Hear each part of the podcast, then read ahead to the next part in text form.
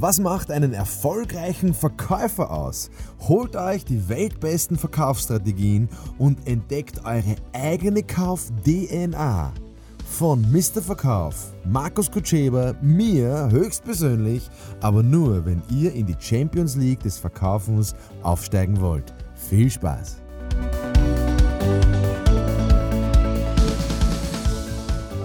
Liebe Leute, eine Frage, die ich sehr, sehr oft höre in Meetings, in Besprechungen, auch in Seminaren, wenn es darum geht, strategisch den Vertrieb anzugehen, ist, welche Vertriebswege sind die richtigen für uns?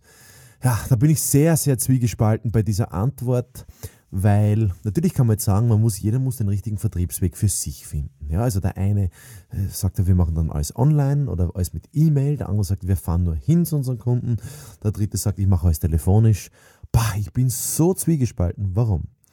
Wenn du das verstanden hast, dass es keine Ziele im Vertrieb gibt, so nach dem Motto, wir schöpfen unser Potenzial aus und wir schauen auf unser Potenzial, dann gibt es nicht einen Weg, um etwas zu vertreiben, um etwas in den Markt reinzukriegen, wobei das Wort vertreiben ist ja furchtbar, gell? Um, um ein Geschäft zu betreiben, ähm, dann gibt es ja nicht einen Weg, sondern gibt es ja viele, viele, viele, viele, viele Wege. Also der erste, der erste Input, den ich geben möchte, ist, äh, schau dir mal deine Verkäufer an. Was passt denn zu den Verkäufern? Welcher Vertriebsweg?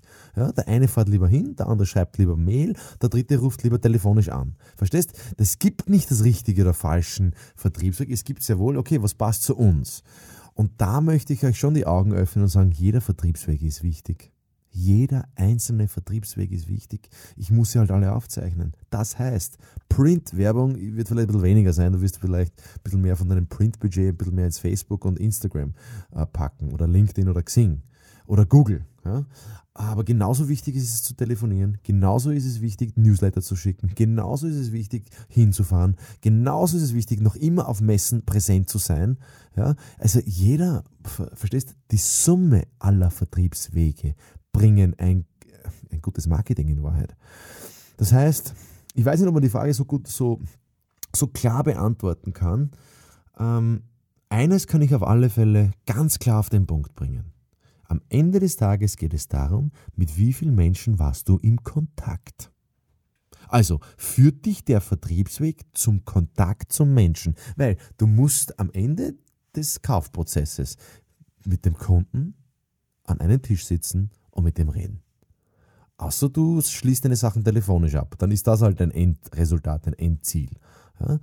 Aber auch da bin ich sehr skeptisch. Und wenn du nur telefonisch vertreibst, dann denke ich mir, um Gottes Willen, was könnten die für ein Potenzial haben? Was ist, wenn er den ersten Abschluss am Telefon macht und dann, wenn der Kunde begeistert ist, dann fahrt er hin und redet mit dem, was er sich sonst noch alles vorstellen kann, der Kunde, und sei es nur eine Empfehlung.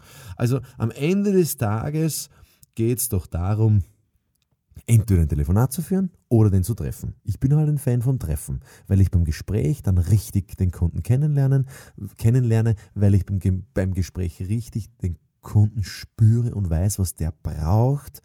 Und da braucht es halt ein Gesichts, äh, ja, da, da braucht es ein Gesicht, da, da braucht es einen Blickkontakt, verstehst? Und wir glauben immer, es gibt irgendeinen Vertriebsweg und dann drückt man ein paar Knöpfe und dann kauft der Kunde.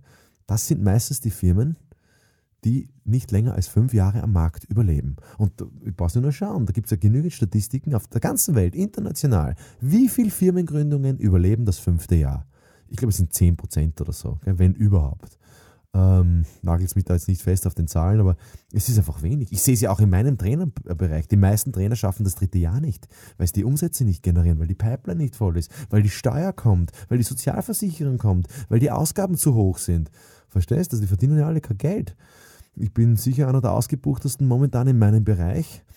Ähm, warum? Weil ich mich mit jedem potenziellen Kunden einfach wirklich treffe. Mit jedem. Also mir ist ganz wurscht, welches, welches, Geschäft du betreibst. Jeder ist Verkäufer, ich treffe mich mit jedem. Ich verkaufe nicht jeden was, aber ich lerne bei jedem was dazu und ich kriege sicher bei jedem zweiten eine Empfehlung. Ganz bestimmt. Und das macht halt meinen Erfolg aus. Ist es nicht jedermanns Sache? Wahrscheinlich. Dann muss es halt zu jedermanns Sache machen. Ich kann es nicht verstehen, dass man Angst vor Menschen hat. Ich kann es nicht begreifen.